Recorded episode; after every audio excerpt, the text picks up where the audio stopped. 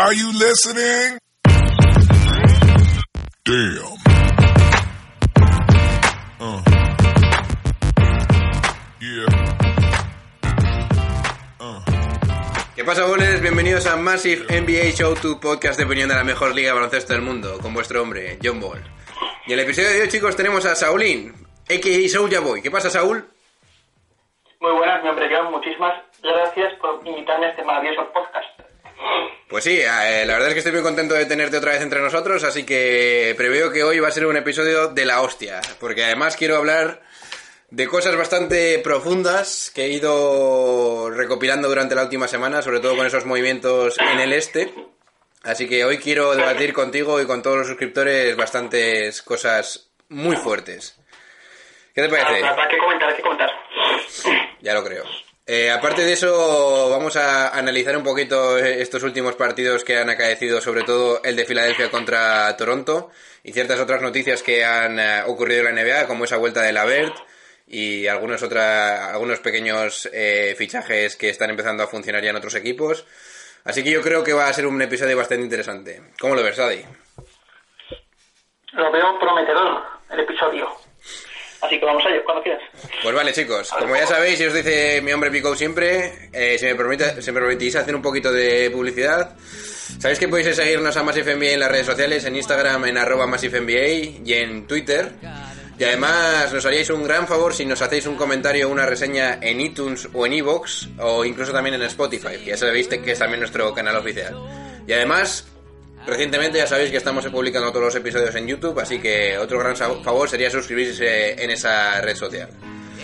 Así que chicos, sin más dilación, eh, ya os digo que esta canción es la, la conocéis todos, es I Got a Name, y ya sabéis de qué película es. Así que chicos, vamos a empezar, y como yo siempre os digo, cuando las noches de NBA se hacen largas y los días pesados, siempre tendréis Massive NBA para pasar un buen rato. ¡Comenzamos! Like a north wind whistling down the sky. I've got a song. I've got a song. Like the whippoorwill and the babies cry. I've got a song. I've got a song. And I carry it with me and I sing it loud. If it gets me nowhere,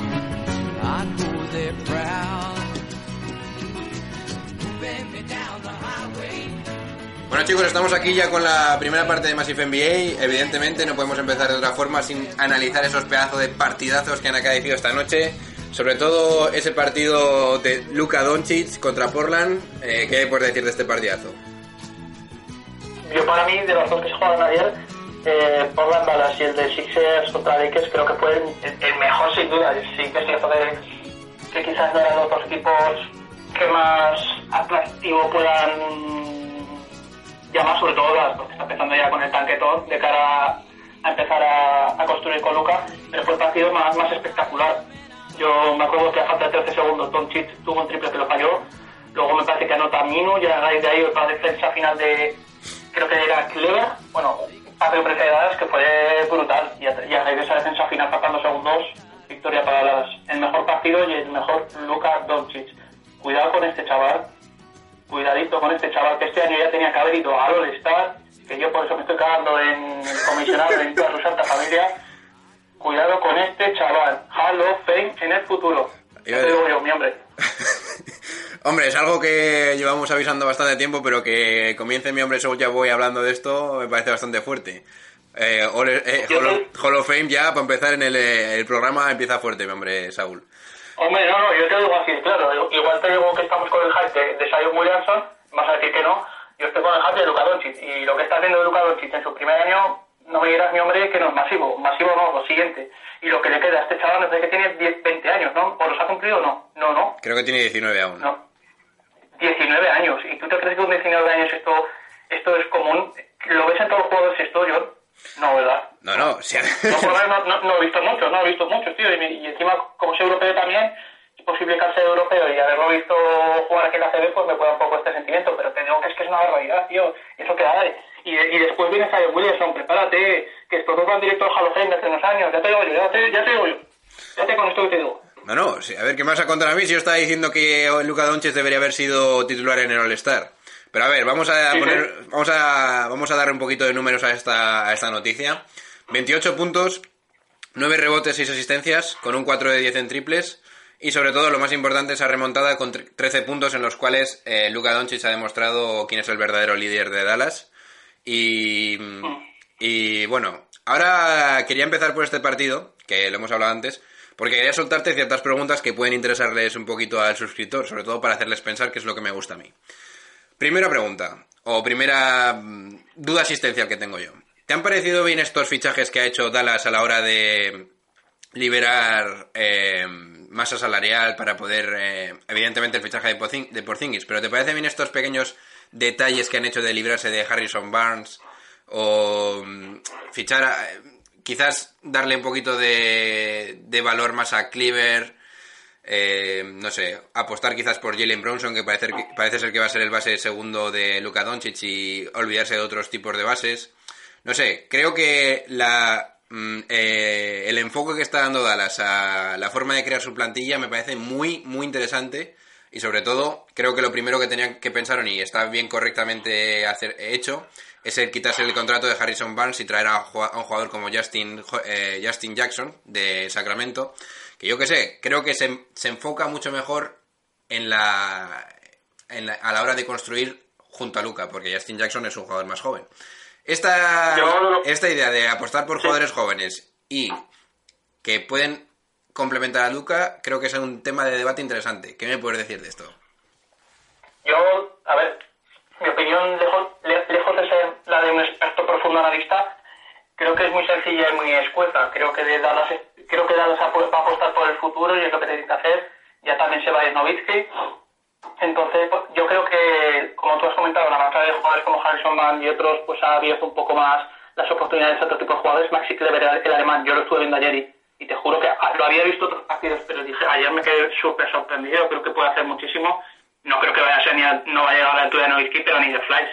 Pero sí que es un jugador que hay que darle minutos, hay que darle titularidades porque creo que puede aportar. Y jugadores como Jalen Branson, el ex de Villanova, Tobacas, eh, no se le estaba viendo apenas. Yo por lo menos nunca ponía mucha, mucha, mucha referencia como otro tipo de rookies este año y creo que sí que es verdad que se abre la veda para que, como comentas tú, Justin Jackson, Clever, alrededor de Doncic, con Jalen Branson, eh, Powell, pues puedan abrir ahí un poquito el, el futuro. Entonces, yo creo que sí que están haciendo bien. Eh, futuro, Dallas, Luka Doncic y a partir de ahí, pues todo este conjunto de chavales creo que lo pueden ir haciendo bien. Eso sí, hay que darles mucho tiempo. Yo creo que todavía este equipo tiene que atraer alguna pieza gorda y, algún, y moverse todavía un poco más, bajo mi punto de vista. A ver, yo digo esto porque a la hora de mm, ponerme a analizar los jugadores de, una, de un apartado más de GM, como ya sabéis que me gusta a mí, cuando yo me pongo a pensar en prototipos de jugadores eh, que me interesan para mí para el futuro de la NBA, como pueden ser eh, ese tiro, ese tipo de jugador eh, 3D, de meter triples y defender bien al perímetro, sobre todo con esos buenos jugadores que hay en Golden State, Lakers, etcétera, ya sabemos mucho por dónde van los tiros en cuanto a los treses. Me interesa, por ejemplo, mucho tener a un tío como Dorian Finney-Smith, pero no solo me gusta, me interesaría tenerlo, sino me gustaría tenerlo sin ningún tipo de jugador que le pueda mm, hacer sombra. Por eso me interesa tanto el traspaso que han hecho por, eh, por Justin Jackson y quitarse a, a Harrison Barnes. Eso me parece muy acertado y para mí es digno de, eh, de aplaudir por parte de la dirección de Dallas Mavericks. Luego, otro jugador que me interesa mucho. Se ha hablado mucho de tener en, varios equipos a jugadores que puedan hacer bien un pick and roll y sean atléticos a la hora de coger eh, alius, marcar un poquito la defensa. Y entonces me encuentro con un tío como Dwight Powell, que, la verdad, yo no diría que no puede ser un jugador interesante para el futuro, incluso pivot titular, porque es móvil, hace bien las defensas, lo da todo en el campo. Así que, en ese sentido, la verdad es que creo que están haciendo las cosas muy bien. Y por último, Tim Hardaway Jr., que yo creo que será la última la última decisión que tendrían que llegar a tomar. ¿Crees que Tim Hardaway Jr. se, adapta a este tipo de construcción? ¿O- ¿Y te parecen bien mis- mi análisis o cómo lo ves? Eh, todo lo que has estado comentando ahora no tengo que ponerme ninguna pega. A mí, por ejemplo, referente a lo que dices de Tim Hardaway, es un jugador que me gusta mucho. Ya los números también me tengo. Es- está promediando 18,8 puntos, 3,5 rebotes, 10,6 asistencias. Y yo qué sé, en cuanto al disparo, con un 38,7% de tiro de campo, 34,4 de 3, no lo veo tampoco tan mal. Yo creo que es un jugador que sí que deberían apostar por él para su continuidad en la plantilla. Me gustaba mucho en los Knicks y creo que era de lo, junto a Knox, y poco más de lo que tenían así saludable estos Knicks ahora mismo, tras la marcha por Zingis. Y yo creo que cuando lo han traspasado junto con el unicornio, es uno de los jugadores, para mí, que eh, debería estar en, en Dallas. Quizás segunda unidad, si quieres ponerlo, yo creo que te aportaría bastante. Sí, la verdad es que yo estoy contigo. Eh, quería simplemente destacar esto porque a la hora de analizar a los, a los general managers y la dirección de las franquicias, que es en realidad lo que más me interesa a mí de la NBA ahora mismo, en cuanto a podcast y tal, creo que lo que han hecho Dallas Mavericks ahora mismo es impecable. No solo por el traspaso de Porzingis, que evidentemente es algo que, que es llevarte una, una pieza increíble y el, el, el pastel, el gordo, eh, o sea, para mí es increíble ese fichaje. Pero el hecho de saber analizar, tener una superestrella en la liga y comenzar a construir lo antes posible, quitarte todo lo que te sobra y centrarte en desarrollar a jugadores alrededor de esa superestrella, para mí es la clave de, de lo que tendrían que llevar a lo que tendrían que buscar todas las, las franquicias de NBA. Tener un jugador, tener a un general manager que sepa identificar eso y actúe rápidamente para poder darle el mayor número de minutos a esa estrella junto a, sus a los jugadores que se puedan adaptar a ella. Y para mí, sin duda alguna, es algo digno de aplaudir. Así que nada, dicho esto, vamos a pasar al otro partido que, que, eh, que hemos tenido esta noche, muy interesante, es el Lakers contra Filadelfia, porque también quería hablar bastante de esto. ¿Qué te parece, Sauli? Sí. ¿Tienes por ahí los números? Yo, yo, mira, yo de hecho te lo he comentado antes de entrar al podcast, he estado tomando unas pequeñas notas porque yo creo que este partido también hay, hay cosillas que decir. A ver, lo primero, eh, bueno, el resultado de Lakers todo el mundo sabrá, 120-143, un partido que parece que ha sido escatológicamente paliza desde el principio hasta el final, pero hasta el tercer cuarto no se termina de romper. Yo lo- el primer apunte que tengo que hacer, John, fíjate, los refuerzos de Filadelfia funcionan y bastante. En este caso todavía Harris lleva dos partidos haciendo casi 20 puntos en los dos. Y también tengo que decir que ni Bullock ni Muscala parece que sean los refuerzos más, más ideales para Los Ángeles. Ayer, creo que lo tengo por aquí, a ver cuánto hizo. hizo mira, Bullock hizo dos puntos, tres asistencias con uno de cinco en tiro de campo. Y Muscala de Piuf, como lo llamo yo, el pufo, ocho puntos, dos asistencias y tres de siete en tiro de campo. Entonces, bueno, como primera nota, no sé qué te parece a ti. Yo es lo que tengo que apuntar ahí. Que no funcionan estos nuevos de Lakers y que Filadelfia se mete a, se mete a por el este ya por las finales, ¿eh? Tiene un quinteto, macho, que me deja loquísimo. O sea, con Simons, con Reddy, con Butler, con Tobias, con Embiid. Para mí este equipo, cuidadito, ¿eh? Para mí es el del este, yo me mojaría directamente. No tengo ningún problema. Para mí son los favoritos del este, tío. A ver, yo evidentemente quería hablar de estos dos equipos y además me ha venido al pelo tener este partido. Evidentemente en el partido de hoy hay un tema a destacar que os parecerá muy fuerte lo que voy a decir, pero los Lakers se han asegurado competir por un anillo gracias al no, eh, al no fichaje de Anthony Davis. ¿Por qué? Porque mi hombre Kyle Kuzma, que llevo diciéndolo toda la temporada, hoy 39 puntos, 5 de 8 en triples. Y te voy a decir una cosa. Te voy a decir una cosa. Para mí, en cuanto a John Paul de James, que ya lo sabéis, es muy fuerte lo que voy a decir, ¿eh? Para mí creo que es más interesante tener a un jugador con Kyle Kuzma en desarrollo que tener de golpe a Anthony Davis. Evidentemente no ver, estoy, yo- no estoy diciendo que Anthony Davis sea peor que Kyle Kuzma. Estoy diciendo que este tipo de jugador como Kyle Kuzma, yo no lo traspasaría por casi nada. Evidentemente Anthony Davis lo tenías No. que tener porque es un cambio de franquicia, pero... Hombre, sí. pero Escucha, que yo estoy, estoy de acuerdo contigo. Yo creo que Kuzma, junto con LeBron, es la base para, para el anillo. Lo que pasa es que a mí lo que me preocupa es que a raíz de esto de Anthony Davis y de, de Del Dems, es que ahora los Lakers en la agencia libre, cuando vayan a por una estrella, los general managers hayan tomado nota y vayan pidiendo ya de entrada a Kuzma. Porque fíjate todo, bueno, ya sabes los paquetes que han ofrecido los Lakers, ¿no? Kuzma me han metido a, to- a todo el pueblo, a toda, a la ciudad, entonces los, yo quiero pensar que si no han sido un poco listos, la mayoría de los general managers de las franquicias también van a empezar a pedir a Kuzma como plato número uno. Entonces, pero bueno, no lo sé. Yo si fuera general manager de cualquier equipo que tenga una superestrella que se vaya a pirar, desde luego que Kuzma sería lo primero que exigiría y luego ya pues piso lo que sea. Pero sí que es verdad que Kuzma, si tiene que costarle que no vaya a caer o que no vaya tal, intentar a otro, tienen que hacer todo lo posible para que esté junto con LeBron, porque LeBron y Kuzma son las dos piezas, están unidas. Y de aquí al futuro pasa por ellos. Si se le va a Kuzma, si lo dejan ir, para mí, mal, error. Yo, yo pongo en tan alta estima a Kyle Kuzma que la única forma de traspasarle sería por una mega estrella. Para mí aceptable sería traspasarlo por una mega estrella como puede ser Anthony Davis o incluso Kyrie Irving. Y con Kyrie Irving, ya sabéis que es mi jugador favorito, pero aún así tendría mis, mis dudas.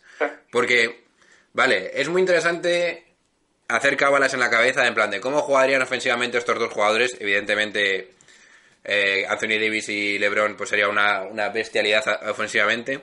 Pero es que os recuerdo que LeBron James, defensivamente, ya lo ha demostrado en bastantes playoffs, no llega. Y menos contra un equipo co- como Golden State Warriors. Y lo siento mucho, es que alguien lo tiene que decir. Defensivamente LeBron James no es lo que era. Sus mejores años, o el mejor año de LeBron James para mí fue el segundo año de Miami, donde fue contender para ser uno de los mejores jugadores, de- jugadores defensivos. Y ahora tienes que si de repente das a aquellos jugadores que te pueden defender el perímetro, como puede ser también Kyle Kuzma, se te queda un equipo muy muy cojo y a ver de dónde sac- demonios sacas todo este tipo de arsenal defensivo. Yo solo, so- solo quiero añadir que, para rematar este punto que he sacado, que Brandon Ingram, cero triples intentados en todo el partido. Y eso para mí es muy grave. A lo que me llega a pensar, a lo que me llega a, a lo que me lleva a decir que lo más importante para mí, para Lakers el año que viene, o para el próximo, la próxima opción de mercado, es conseguir un tirador como puede ser, evidentemente, Clay Thompson o Bradley Beal. Esos son de verdad las piezas que a mí me parecerían, en cuanto a riesgo-beneficio o a lo que te pueden pedir, lo más aceptable para Lakers, incluso con ellas creo que podrían llegar a jugar una final de la NBA o una final del oeste. Sin tener que dar a Kyle Hombre, Kuzma. pero yo. Sí, lo primero que quiero decir es que si dejan ir a Kyle Kuzma, lo primero que tienen que reforzar obviamente es su posición. Porque entonces, si se va a Kyle Kuzma, ¿quién pones? A Bullock, a Stephenson, a KCP y poco más. Y- incluso tienen a un tal Isaac Bonga, que fíjate, yo no sabía ni de dónde lo habían sacado. Yo es que no había. No sé ni siquiera si ha jugado este, este negro. Entonces, yo creo que el small forward se les queda cojo. Se tendrían que ir a por de, de ese perfil para su posición primero, porque si te va Kuzma no se te queda nada, nada titular ahí sano, bajo mi punto de vista. Yo simplemente digo que. Te doy la razón, evidentemente. Simplemente digo que. Kyle Kuzma, en cuanto a, a, su potencial en la NBA, poca gente habrá con. Poca gente o pocas piezas podrás encontrar con, como él en la NBA. Simplemente decir eso. Bien, vamos a cambiar de punto. Eh, vamos a hablar, antes de, nos de meternos en, nuestro, en nuestra discusión que vamos a hacer de, sobre los mejores contenders en la NBA para Golden State Warriors, vamos a hablar, porque lo tenemos que decir evidentemente, en un post que hice yo hace poco en Instagram, de esos nueve triples dobles seguidos de, de Russell Westbrook. El, el, el comentario o el post narra lo siguiente. Se nos está yendo de las manos. PG, eh, PG eh, 13, Paul George, jugando al nivel de All-Star junto a un walking three double, eh, triple double machine como puede ser eh, Russell Westbrook, es algo que para mí es digno de ver en la historia como ese equipo de Golden State Warriors eh, que está jugando ahora mismo. O sea, para mí, tener a un, a un jugador en un equipo que promedia un triple doble, más otro jugador que está a nivel de All-Star, es algo que no sé si se va a volver a dar en la historia de la NBA, de la misma forma que no creo que se vuelva a dar un equipo como el de Golden State Warriors. ¿Qué me puedes decir de eso, Te digo una cosa. Pues te digo una cosa, que mira cómo empezó Oklahoma, mira cómo está ahora, Russell Westbrook con los triples dobles nueve, ¿no? Son de manera consecutiva. Oklahoma tercero en el oeste y Oklahoma ahora mismo de empezar como un ni fu ni fa a ser un contender, ¿eh? Porque yo ahora mismo, con el estado de forma de Paul George haciendo 30-40 puntos cada dos por tres con los triples dobles de Westbrook, que si no me equivoco mal, ha empatado, me parece que, que ha empatado, que lo leí el otro día, de ESPN, ha empatado a Will Chamberlain en el récord de partidos consecutivos, o haciendo triples dobles, y me parece que es una, una, una animalada. O sea, eh, cuidado, cuidado que Oklahoma no tenga algo que decir de aquí al final de temporada y sea la gran sorpresa de, de la conferencia de esta temporada, ¿eh? Y Houston, para mí ahora mismo, es clarísimo contender. A mí me da miedo Oklahoma, te digo en serio. Con Adams, con cuando vuelva, creo que creo que ha vuelto ya, ¿no? Eh, Robertson defendiendo con George, Westbrook, es- eso puede ser con el Schroeder que también está chupando como limones y es brutal. A ver, yo tengo aquí algo que añadir y es lo siguiente. Paul George, para mí, eh, llegar a, a aceptar Oklaho- a Oklahoma como contender al anillo, hace tiempo decía, necesito a alguien en Oklahoma que te cierre los partidos, porque evidentemente Westbrook no lo era, debido a esos posibles tiros erráticos que podía llegar a tener en ciertos momentos en la temporada o en ciertos partidos. Pero claro, ahora esta nueva versión de Paul George cierra partidos. ¿Y cómo los cierra? La madre que me parió.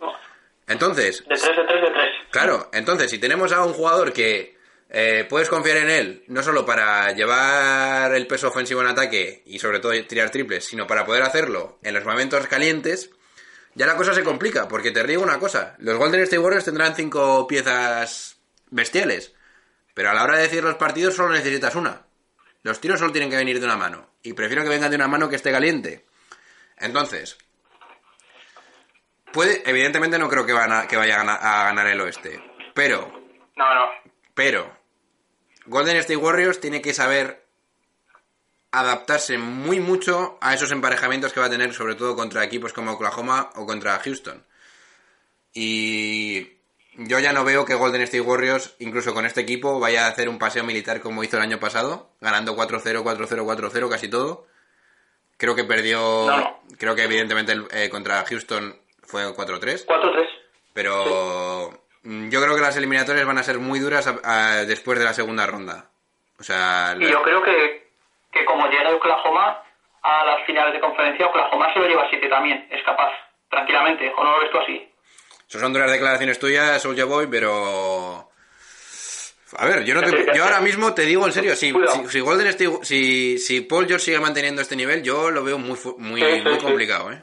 A ver, sí, sí. Yo, si, si, si, si siguen así los dos, sobre todo George y Russell, yo creo que sí. Que se, a ver, no te digo que gane, porque yo creo que, que las finales, ahora mismo, estando como están los Warriors todavía, con el quinteto monster que tienen, y ahora mismo, pues es que eh, no, no van a ganar. Pero les, les van a hacer pasar las de Caín. O sea, no van a ganar de calle. Primera ronda y segunda bien, pero en las finales de conferencia digo yo que, yo que les van a hacer pasar las de Caín. Si, si están, como dices tú, si está caliente por George y llegan, llegan así a las finales de conferencia, claro. Efectivamente, no puedo estar más de acuerdo con ello. Simplemente quería resaltar estos, estos, eh, estos points antes de meternos con eh, la verdadera discusión, porque creo que hay demasiadas cosas que se nos pueden estar pasando un poquito como espectadores de la NBA.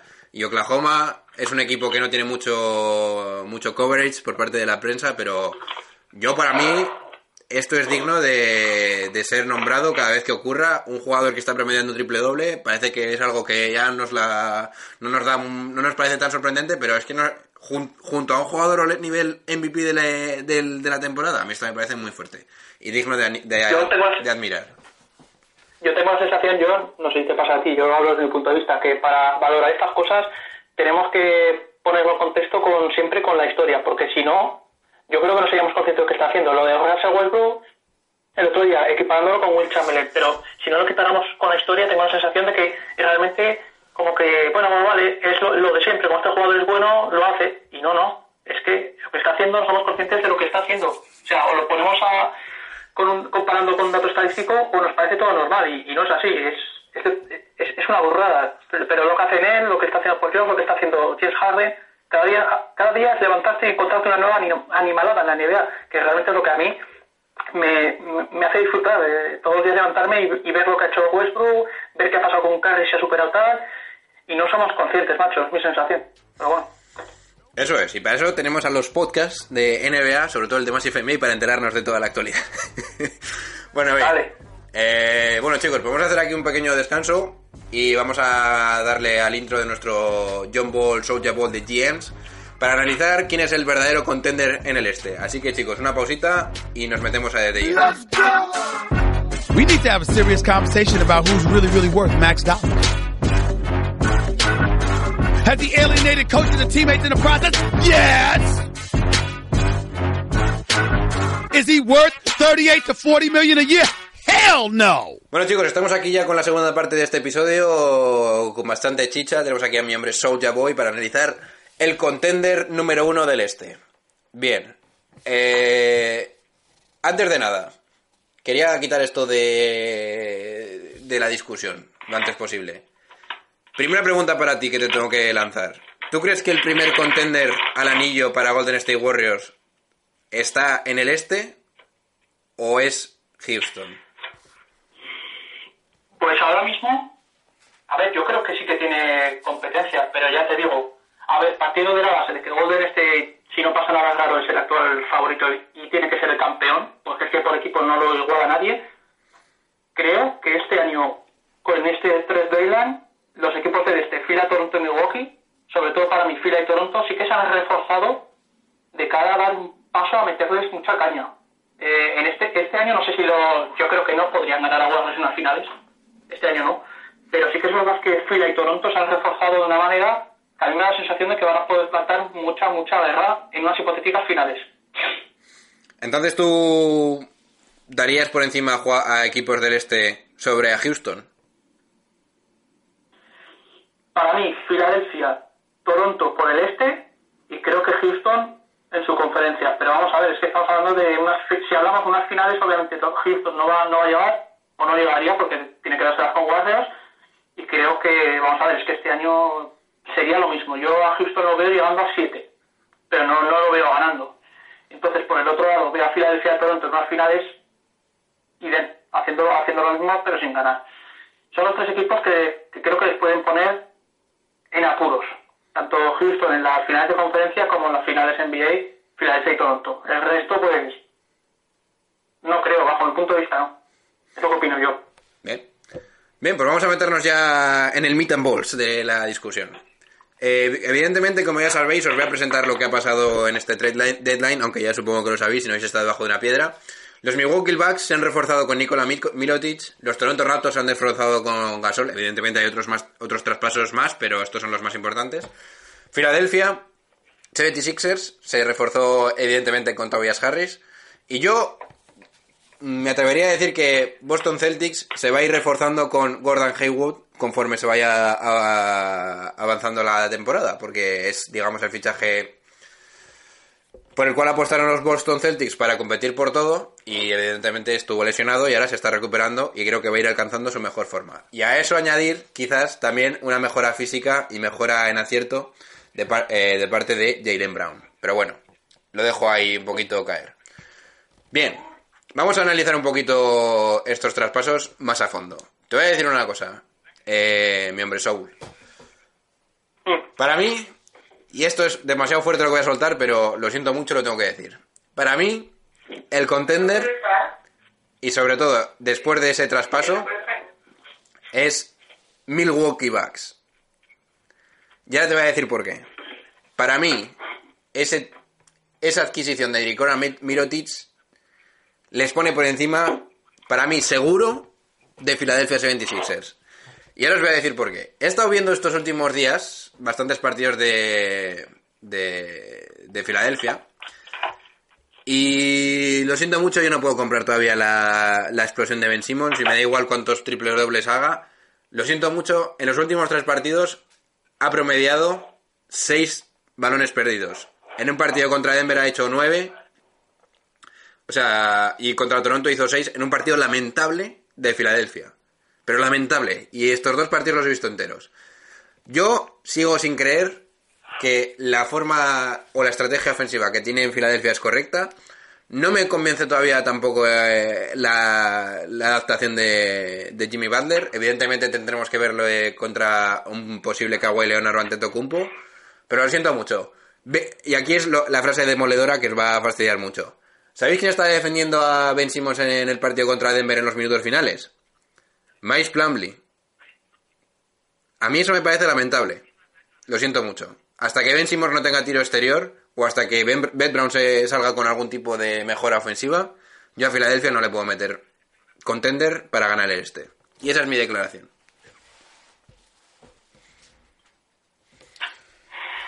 ¿Cómo te has quedado? Bueno, pues totalmente contrapuesto porque es que yo opino también, yo opino opino lo contrario.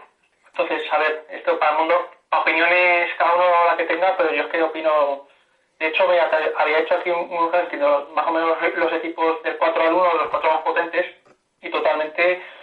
Aunque sí que tengo que decir una cosa, mira. Boston para mí es un equipo que parece que no se ha reforzado nada. Eh, parece que estará ahí ni fu ni fa, pero Boston, aparte de tener titulares del nivel de Irving Smart, Tatum, Morris, Horford, también reúne eh, mucho poder de banquillo. Porque, por ejemplo, Irving lo puedes combinar con Rocher, Smart tienes ahí a Jalen Brown, tienes a Hayward que puede hacer de 3-4, luego Horford lo sacas por Tays o por Bates, que creo que para darles minutillos también funcionan bien. Y si es un equipo que si está sano, ya vemos el tema Hayward también, es un equipo que nos está pasando muy como underdog. Y creo que eso hay, hay, hay que estar al loro. Pero yo creo que luego Milwaukee, bueno, tienes a Bledsoe, que puedes cambiarlo por George Hill, o tienes a Anteto de 4 que está Mirotic, ya veremos ahí cómo va la cosa, Brogdon Middleton, me gusta mucho Middleton, Brook López, sí, bueno. Eh, para competir, competir y, y lo que dices tú, tiene que ponerse Anteto en un modo molestar, mm, en un modo monstruo, porque si no, yo creo que para finales y para anillo este año es imposible. Luego Toronto con Labry, que lo puedes meter ahí con Van luego Danny Green, Kawhi, Siakam con Anunoby, Gasol y Ibaka.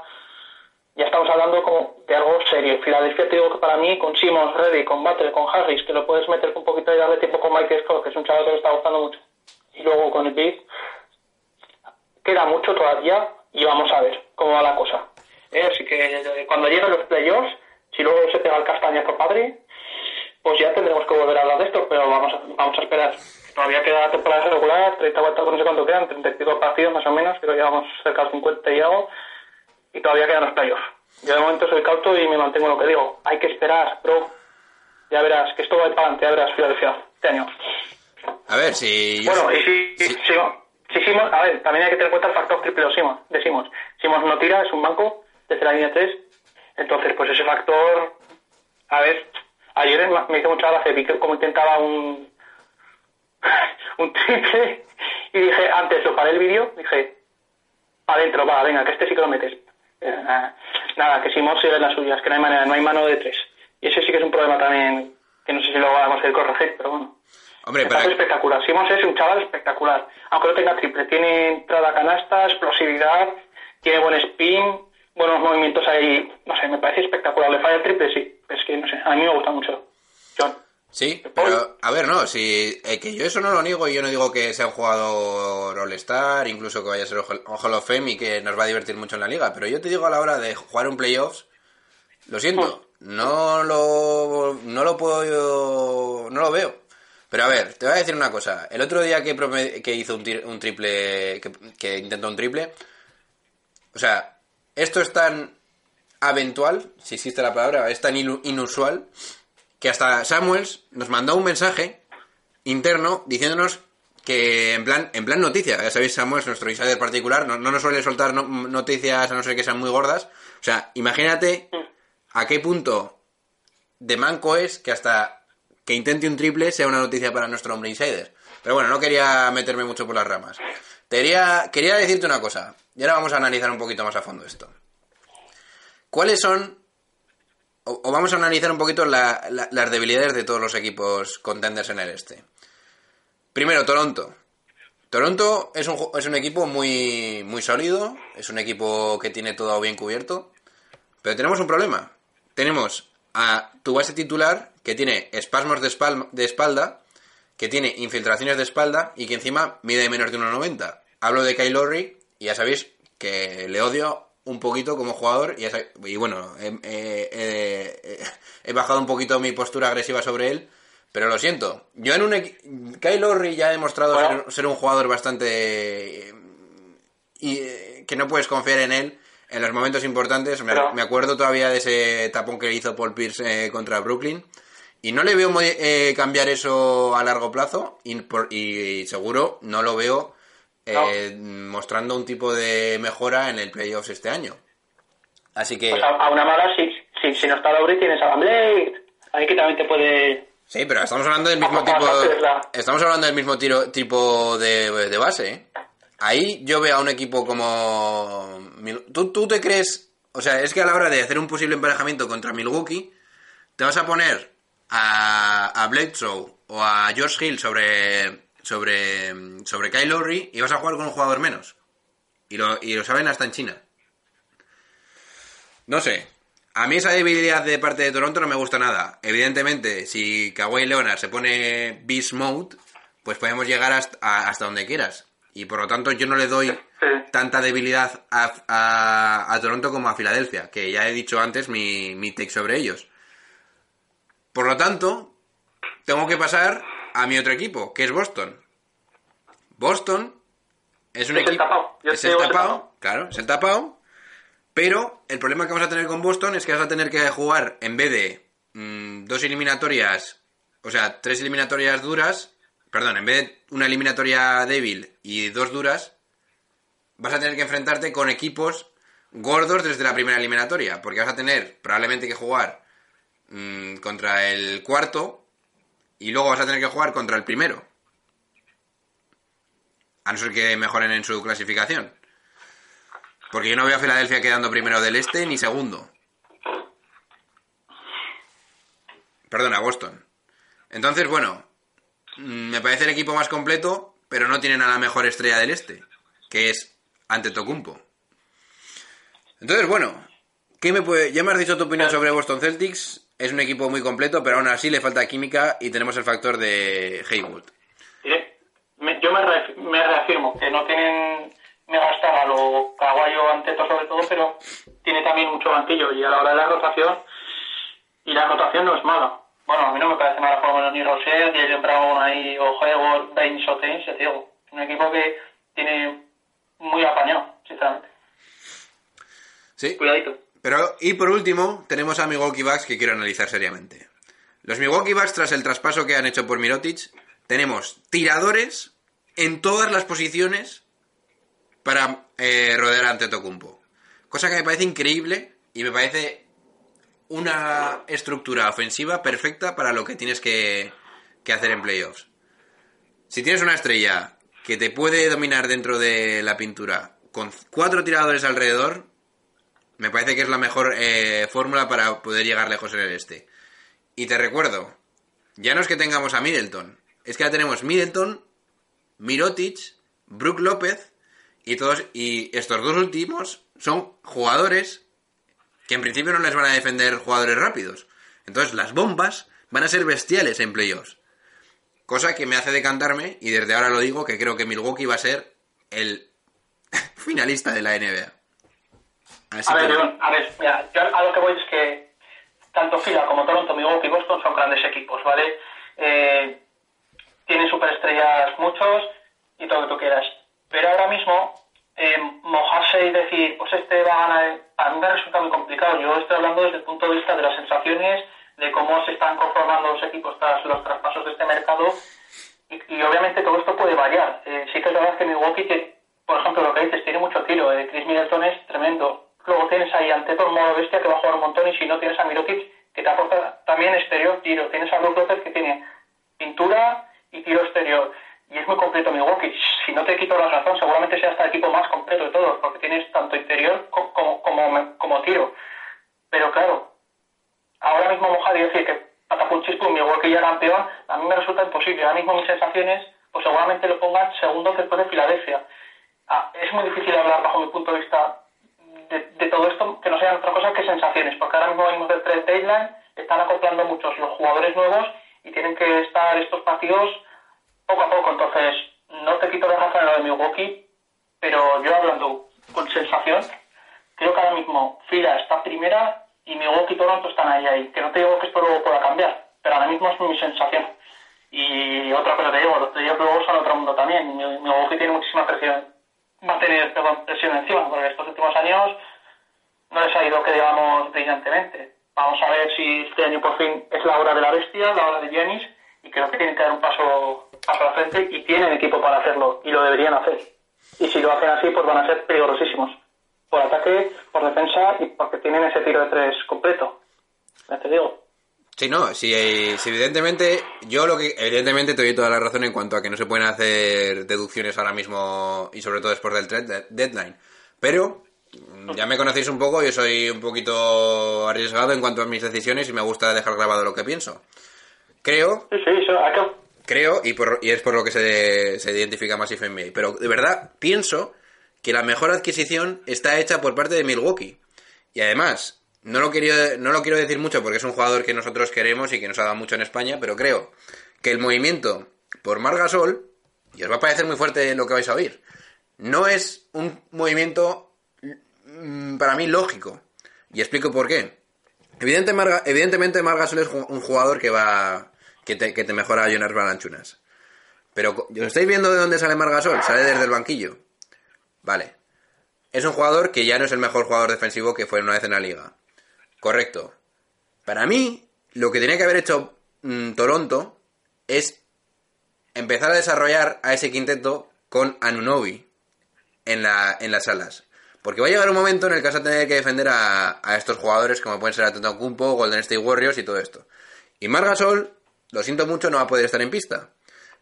¿A qué se debe este movimiento? Evidentemente, Masai Ujiri, que por cierto es un general manager de la hostia, porque ha hecho todo esto sin sacrificar el, el futuro de Toronto Raptors, o sea, me quito el sombrero, ha hecho este movimiento porque es now or never. O mantienes a Kawhi Leonard en el equipo, o se te va el equipo a tomar por saco, porque evidentemente se va a ir. Y para, y para mí, Sí. lo que habrá pasado por su cabeza es decir, tengo que llegar a las finales como sea. Evidentemente, Margasol te acerca a las finales un poco más que Jonas Balanchunas, pero a largo plazo, o a lo largo, a- en el sentido de desarrollar un equipo estable que te pueda mantener y pelear por el playoff, o sea, por la corona del este en el futuro, para mí Margasol no está en esos planes. Por eso, Sí, pero este año, este año tiene que ser el año. Toronto llega este año como el ahora o nunca. Tú lo has comentado ahora. Ujiri se la ha jugado y le ha salido, o sea, se ha hecho una línea y le ha salido bien porque encima ha sacrificado poquito. Si Mal se ha ido, también se ha ido, parece que Pau Bolívar Anchunas y un pick de 2024 de segunda ronda, o sea, que tampoco ha perdido tanto.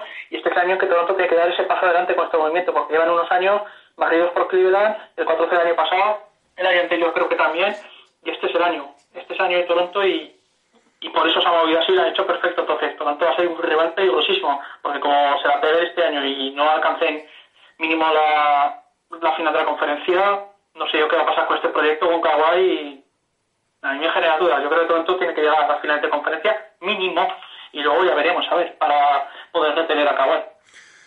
bueno, a ver, sin, sin duda, sin duda alguna, eso es así. Pero lo que quería llegar yo, lo que tenía que haber hecho, chicos, y lo siento, sé que es mucho, mucho pedir a Masai, teníais que haber ido por Mike Conley. Maldita sea, teníais que haber conseguido a Mike Conley como fuera.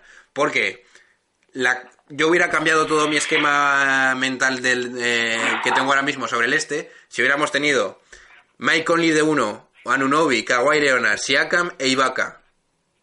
Eso para mí es un campeón del este. Sin duda. Porque te quitas tu debilidad y encima metes a un jugador como Anunobi en la plantilla, en el quinteto titular. Eso para mí hubiera sido la mejora clave de, eh, de Toronto Raptors. Evidentemente, aplaudo el movimiento, tiene los tiene las balls enormes, Masai Ujiri me parece un buen general manager que tiene que lidiar con problemas de una franquicia que está en el extranjero, evidentemente este era su shot. Pero Masai, Conley, Conley era la respuesta, tío. Y yo creo que él lo sabe y estará mordiéndose los huevos por no haberlo conseguido. Pero bueno, es una mejora y evidentemente hay que decirlo. Pero para mí el quinteto está... El quinteto que va a pelear por todo y que te vas a jugar... eh, eh, te vas a jugar todo va a ser con Mark en el banquillo. Y si no, al tiempo. Bueno, A ver, sí. eh, creo que hemos hecho un buen análisis de todo esto, ¿no? La verdad es que hemos hablado de Filadelfia, Boston, Toronto, Milwaukee. Eh, Yo entonces creo tú... que se ha pi- Sí, Sí, yo creo que se ha quedado un análisis muy pintón, ¿no? Como diría Guillermo Jiménez. un shout out para Guillermo. Entonces, para zanjar un poquito el tema y hacer aquí el wrap-up. Para ti, en orden, para dejarlo grabado y que seguramente Samuel nos, nos lo recuerde y lo tenga grabado en su móvil, que tendrá ahí millones de audios de todos, y que nos lo pueda echar en cara dentro de poco. ¿Quiénes? Eh, hazme una lista de para ti, aunque sea, aunque sé que hay que analizarlo mucho más y pasará el tiempo y habrá que verlo, pero para ti ahora mismo, ¿quiénes son? ¿cuáles son los cua- ponme en orden los, los equipos del este? Vamos allá, que vamos a hablar de los cuatro equipos que son los contenders en la conferencia este y como he comentado antes, eh, bajo mi punto de vista y con sensaciones a, día de hoy, todo puede cambiar, todo puede variar y los playoffs ya sabes perfectamente tú que incluso llevarás hasta más tiempo que yo siendo la NBA así a fondo a saco azul, que los playoffs pues cambian muchas cosas y ya depende de lesiones, historias, que es otro rollo, pero vamos con lo que vamos.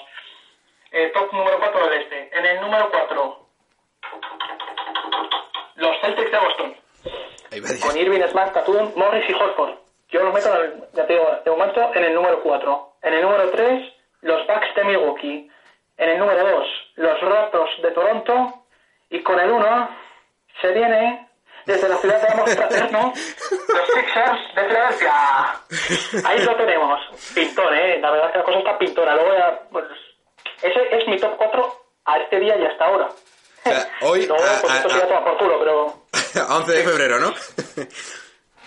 A ver, estos son los, los equipos bajo mi criterio y bajo mi punto de vista. Para mí, los- ahora mismo, tal como están, para la hora de competir.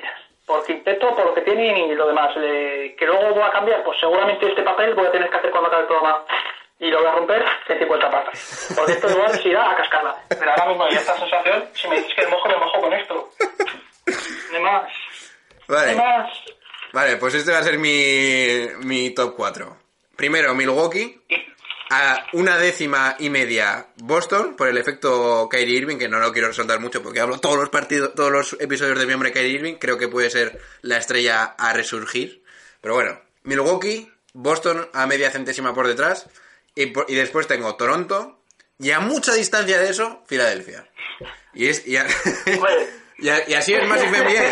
Ay, Tienes opiniones de, todo. tipo. Así que bueno, eh, una cosa voy a decir nada más for the record. Yo no digo, es más, es más, te voy a decir una cosa. Por plantilla, en cuanto eh, en, en, eh, en el espacio, en, en un void, como dicen en inglés, en, eh, sin tener que ver matchups ni nada, creo que la mejor plantilla es la de Filadelfia. O sea, yo te doy eso. Yo te lo digo. Y probablemente Milwaukee sea la cuarta de todas, esas- de todas esas en cuanto a valor de equipo, jugadores. Pero a la hora de tener matchups... hacer un ranking es complicado. Ah, No, es no. complicado hacer, hacer un ranking, pero te interrumpe, John. Es que, Sí, sí, ¿no? te digo, yo, tal como, tal, tal como te estaba dando los resultados, lo que hemos estado hablando antes ya estaba pensando en cambiar casi todo el orden. Porque es que es así, es así. Si te digo, tal como te lo estaba hablando, digo, estaba pensando lo que hemos comentado y seguramente ahora cogería y cambiaría el orden, pero me lo voy a jugar con esto, a ver qué pasa luego y si me toca dar una galleta en la cara, ¿vale? Es, que es muy complicado.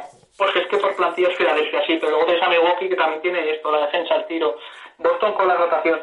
Es, es muy complicado. Yo creo que es que lo he hecho por sensaciones y nada más. Los cuatro son muy buenos equipos. Y ya te digo, hacer un ranking es que es muy jodido. Te juro que ahora mismo hubiera cambiado totalmente el orden. No, no hubiera puesto ni de coña a Milwaukee primero, también te lo digo. Pero seguramente igual hubiera estado segundo. Y Boston hubiera estado tercero, no sé. Es que es muy complicado. de Esa verdad. influencia masiva ahí, ¿eh? Te ha llegado. Bueno, no vamos a meternos mucho más en cábalas porque de verdad vamos a hacer aquí el wrap-up del episodio. Ya queda de puta madre, estoy súper contento. Súper contento de que mi hombre Saúl Saúl Yaboy esté con nosotros aquí participando. Así que bueno, Síganme en Twitter, señores. qué bueno. Eh, eso, pues ya que está metiéndote aquí la publicidad de mi hombre Saúl, eh, vamos a decir esa publicidad si nos permitís. Por cierto, podéis seguir a Saúl Yaboy en Twitter, que creo que lo tendrá por ahí. Eh, lo dejaremos también. Sí, sí, me lo he cambiado. Me, lo- me, me- me lo he puesto con, el, con, con tu nick, con tu apodo. Voy a hacer un homenaje. La verdad es que es cojonudo Saúl Yaboy. Ya voy 5, que es los al que he usado siempre en fútbol. Cojonudo. Pues bien, podéis seguir a Soulja Boy en Twitter, también podéis seguir a Massive NBA en Twitter, en Massive NBA y en Instagram, que por cierto llevamos ya 3.700 casi, creo, o sea, una locura ya. También tenéis... Oye, eso del. En Instagram, perdón que te interrumpa, eso del el follow back ya, ya lo habéis cerrado, ¿no? Sí, sí, lo hemos cerrado, ya, Ya- ya eso Ah, se acabó me imagino que 2000. se quedó. Ah, vale.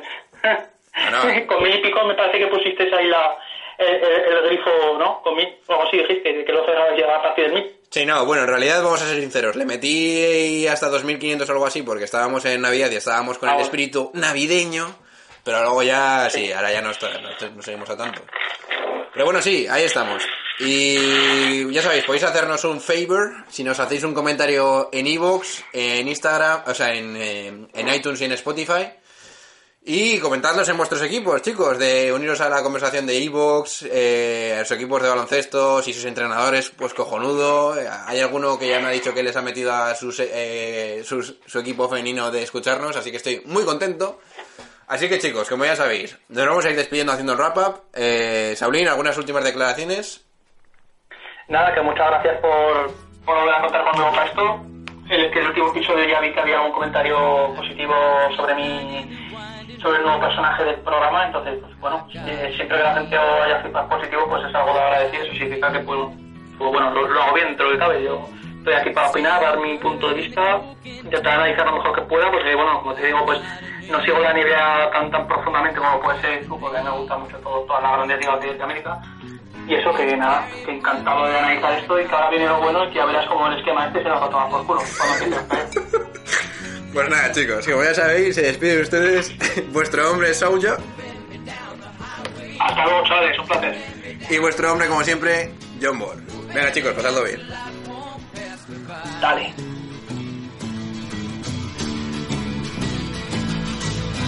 like a north wind whistling down the sky.